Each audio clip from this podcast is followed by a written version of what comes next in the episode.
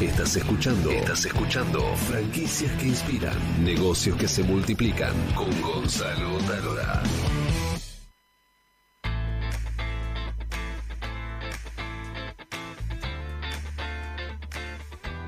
Primero contanos brevemente eh, cómo es la, la franquicia, cómo nació. Después, ¿cuáles fueron las claves o lo más difícil para importar el modelo de negocio? Bueno, Rex es una marca que nació en 1996, este, así que ya tiene 22 años de existencia. Es una marca que nació en Punta del Este, en La Barra, este, como un chiringuito, digamos, de verano. Y bueno, pasaron casi 18 años antes de que se decida poder traerla o importarla o exportarla este, en ese caso, ¿no? Nosotros con Marcelo, que es el dueño original de la marca, este, entendíamos que Buenos Aires era una plaza muy atractiva y sobre todo San Isidro, teniendo en consideración que este, el argentino es un gran consumidor de Punta del Este y mucho la gente de zona norte, entonces decidimos abrirla en septiembre del 2014 en un local muy agradable que está sobre la calle Tompkinson y tuvimos que hacer algunas pequeñas adaptaciones que creo que es un poco la idea de la marca y la flexibilidad que tiene la marca, que es este, tener algunos parámetros de cada uno de los diferentes países y poder hacer adaptaciones. Digamos que en el caso de ustedes es un diner americano, tiene este estilo de decoración. Tiene ¿No? el estilo de decoración de un diner americano con modernización de los años 2000 en los cuales estamos. Es una mezcla este, que requiere o que tiene, mejor dicho, algunos aspectos donde se puede ver el damero, este, bueno, pero tiene mucho este acero y tiene mucho este, del mundo lo- actual, mejor dicho, ¿no? Entonces tiene un concepto de diner americano y sobre todo el concepto del diner, lo que tiene de, de- diferente o de atractivo es que vos podés comer cualquier cosa a cualquier hora mientras se- está, mientras está abierto. Eso es lo que tiene de- del diner, ¿no? Este, es decir, vos a las 8 de la mañana, este, si alguna persona quisiera comerse un chivito, se la puede comer. De la misma manera que puede comer una media luna con este, un café. Yo, ¿A qué hora abrís? Acá en A las 8 de la mañana, 8 y cuarto me puedo pedir un chivito. sin ningún problema. ¿Cómo te ves, Carlos, un chivito con papa frita para desayunar? Bien. Y me caería. Acompañado con un café, puede Bueno. ser que le pase.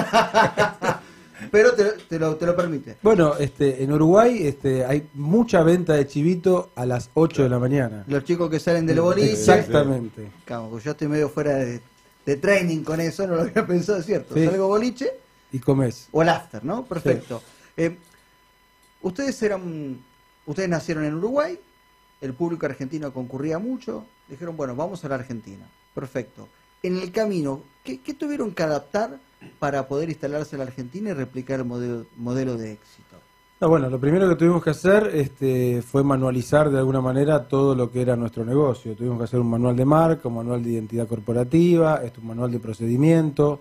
Todo ese manual este, que se hizo este, hizo que se permita poder hacer en Argentina. Entonces hubo que hacer una capacitación de la gente. Bueno, todo eso de alguna manera lo que es, vuelvo a repetir, es manualizar la marca. Entonces una vez que se logró y que se hizo eso, se pudo poner en Argentina, en donde tuvimos anécdotas muy divertidas de chicos este, chiquitos de 4 o 5 años este, que iban a Punta del Este y la, la pregunta era cómo hicieron para traer Punta del Este acá a San Isidro. Este, y bueno, la verdad que este fue un logro para nosotros poder hacer este primero y que la gente de alguna manera se crea o se cree que está todavía en Punta del Este. Pero no era exactamente igual, porque algunos productos gastronómicos que tienen en Uruguay no pudieron replicarse en Argentina. Contá eso. Pocos, pocos, pero bueno, esto lo que tiene Rex es que de alguna manera este, vamos a ver cómo este, en cada país se puede haber alguna cuestión nueva o particular de cada uno, ¿no? Es decir, nosotros tenemos en Uruguay un, plato que es el bocadito de brótola, que es excelente. Bueno, acá lamentablemente en Argentina no se pudo lograr. Intentamos, pero no se pudo lograr. Eh, y bueno, acá se hizo, por ejemplo, un salmón con salsa teriyaki, que en Uruguay este, no existe porque el argentino está muy acostumbrado a comer salmón. Este, bueno, y así vamos intentando adaptar. Este, bueno, ahora estamos por abrir el fin de año en Miami y bueno, también estamos evaluando y viendo casualmente eso. ¿Qué producto, digo, este, estadounidense se le va a poner este, a nuestra marca? Que en una de esas, no sé, puede llegar a ser pollo frito, no lo sé. Estamos todavía evaluándolo. Carlos, ¿cuáles son los elementos más complicados a la hora de importar una franquicia?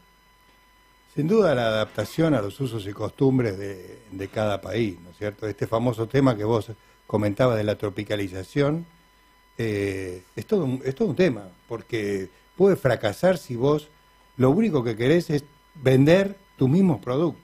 Y los usos y costumbres son totalmente distintos, desde el horario, desde la comida que pueda ser más picante o no. Con Diego estuvimos hace poco en Perú y viste, había que adaptarse. Eso eh, eh, implica una investigación de aquellos que pueden ser los, este, los posibles competidores, ¿no es cierto? Entonces uno este, trata de primero investigar un poquito el mercado y después adaptar los productos a esos usos y costumbres. Eso es lo más difícil. ¿Vos tuviste que adaptar el horario, Diego? Sí, sí, el horario se tuvo que adaptar a la Argentina. Este, en, en Uruguay, tanto el de la barra como el de José Ignacio. Bueno, el de José Ignacio también está adaptado un poquito a lo que pasa en José Ignacio, pero el de la barra tiene casi 20 horas por día de, apertura. Y acá en Argentina nosotros abrimos de 8 de la mañana a una, una y media, este, dos los fines de semana. Ahora, eso uno dice el cambio de horario es, es irrelevante. Pero ahí tenés 20, 20 horas de gente consumiendo. Y acá tenés 16 horas de gente consumiendo. Eso podía cambiarte el modelo de negocio y la rentabilidad. Bueno, este, la, la cantidad de horas no, no, no siempre es este, eh, proporcional a lo que uno factura. Digo, este, en Punta del Este uno también lo está dando como un servicio. Este, en, en Argentina no, no, no tenía sentido porque había que extremar un esfuerzo y por, por, por ende dinero para tener abierto para que en todo caso los chicos cuando salgan del boliche vengan a, a Rex. Y a veces competís con algunas otras este, empresas que tienen muchos años en Argentina, este, Mac puestos con 24 horas, que no tiene ningún sentido este, hacer ese esfuerzo extremo. Bien. eh, ¿Por qué les va bien ho- hoy en Argentina? ¿Cuántos locales tienen? Nosotros actualmente tenemos seis, este, y acá también es importante este, contar que hubo un cambio también sobre la marca, este, porque tenemos dos modelos diferentes. Un modelo tradicional este, que se replicó acá en Argentina, de Uruguay, y también tenemos un modelo de casual food, que es el que nosotros utilizamos porque tenemos dos locales en dos shoppings. En los shoppings este, es un modelo donde la carta está reducida este, y, de mucho más rápido funcionamiento, que ya teníamos, digamos, cierta este, experiencia, que es un poco lo mismo del food truck que nosotros tenemos. Pero actualmente tenemos seis locales, uno en Nordelta, otro en San Isidro, otro en Tortuguitas, uno en Alto Avellaneda, este, otro en Palermo y otro en el Shopping Dot. Bien.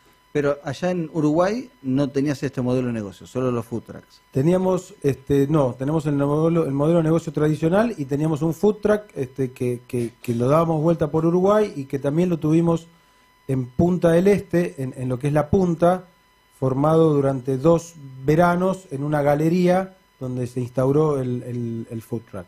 ¿Cómo te cambió el, el negocio, si es que cambió, con todas estas diferentes nuevas formas de consumir la gastronomía, eh, lo vegano, lo veggie, ¿no? todas estas, es- estas tendencias que van cambiando la gastronomía? ¿Te, te ayudaron? ¿Te perjudicaron? No, este, a nosotros ni nos ayudaron ni nos perjudicaron. Este, lo que Rex hizo toda la vida fue ir adaptándose y sumándole nuevas este, propuestas a su carta, este, teniendo siempre el chivito, digo, como, como estrella, pero mismo el chivito también, este, con el mundo se fue poniendo más gourmet y también apareció el chivito que tiene el queso brie, digo que antiguamente no lo tenía. De la misma manera empezamos a aparecer y empezaron a aparecer las hamburguesas veganas, empezaron a aparecer el pan libre de gluten, es decir, lo que nosotros hacemos es seguir intentando que la gente, más allá de la comida, tenga una muy buena experiencia y la, experiencia es que pueda tener para toda una familia las diferentes este, costumbres o, gustos que, que gusta con, con comer. Contabas algo de un shopping que abriste un local y te sorprendió por el consumo de un producto en particular.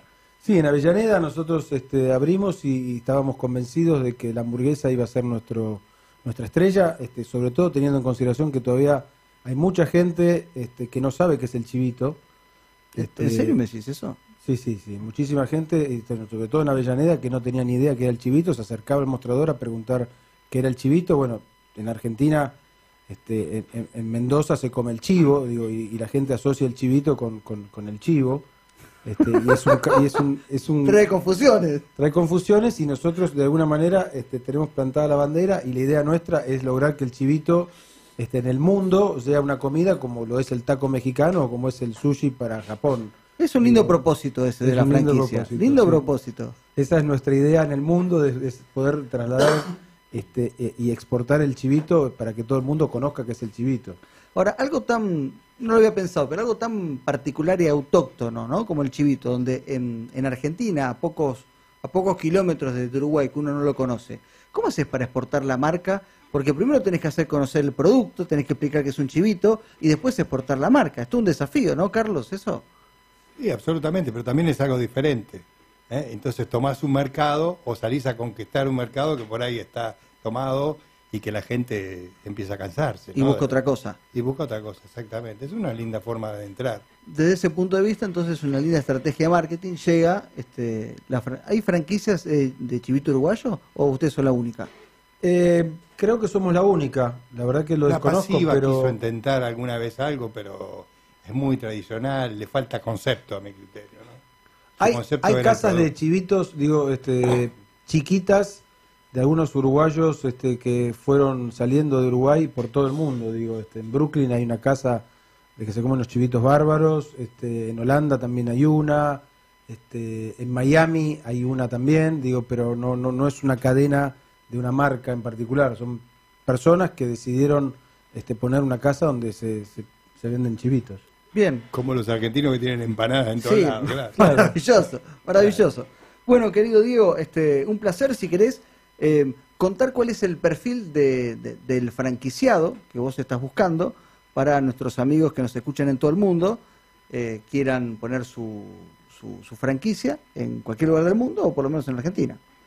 Bueno, el, el perfil creo que es un perfil muy amplio. Este, es cualquier persona este, que tenga interés de crecer este, económicamente eh, y que confíe en la marca. La marca es una marca que, como dije, tiene 22 años, no es una marca nueva, es una marca que ya tiene probado este, todo lo que hizo en estos 22 años, con lo cual este, la persona que quiera invertir este, va a tener el camino completamente allanado de todos los traspieces que nosotros este, hemos podido tener en estos años y que eso implica darle un valor este, y sobre todo a la marca, ¿no? Nosotros nos ha pasado acá en Argentina y en Buenos Aires, este, no sé, en San Isidro tuvimos una, un- una situación muy graciosa, este, que dos días antes de abrir ya se empezaba a ver este, el local y la gente se metía al local este, a querer comer.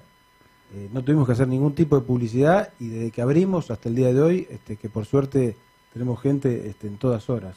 Bien, como, como le digo a algunos amigos, cuando vos adquirís una franquicia estás comprando la experiencia y también las cagadas que se mandó el otro. Correcto. Y, y vale mucho más las Y- cagadas que se mandó el otro y sí. que también la experiencia. Sí, sí. Está Bueno. bueno. que lo mencione, ¿no? Porque en realidad los franquiciantes no mencionan sus errores, ¿no? Y cuando vos transmitís lo que- el know-how o ese saber hacer, es lo que tenés que hacer y lo que no tenés que hacer producto de los errores.